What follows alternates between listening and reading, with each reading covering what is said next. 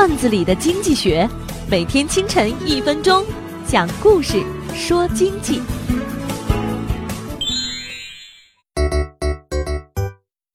一家名叫“四大名主”的铁锅柴鸡店吸引了一行人的兴趣，可菜都吃完了，也没看到所谓的四大名主是什么。老板说：“你看我们这重新装修后的风格，像不像《红楼梦》里的大观园？透明厨房的三口锅，那是《三国演义》呀。再看锅里翻滚的，不是《西游记》吗？再看那服务生倒茶的技术一流，一名《水浒传》。”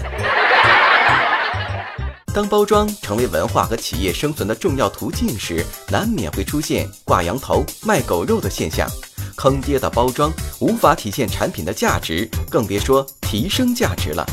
在概念上糊弄消费者的同时，更是削弱了自己的品牌。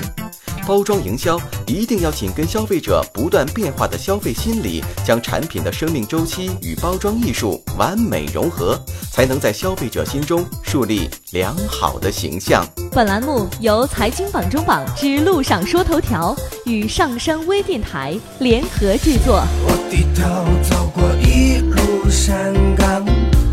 冲向沉沦一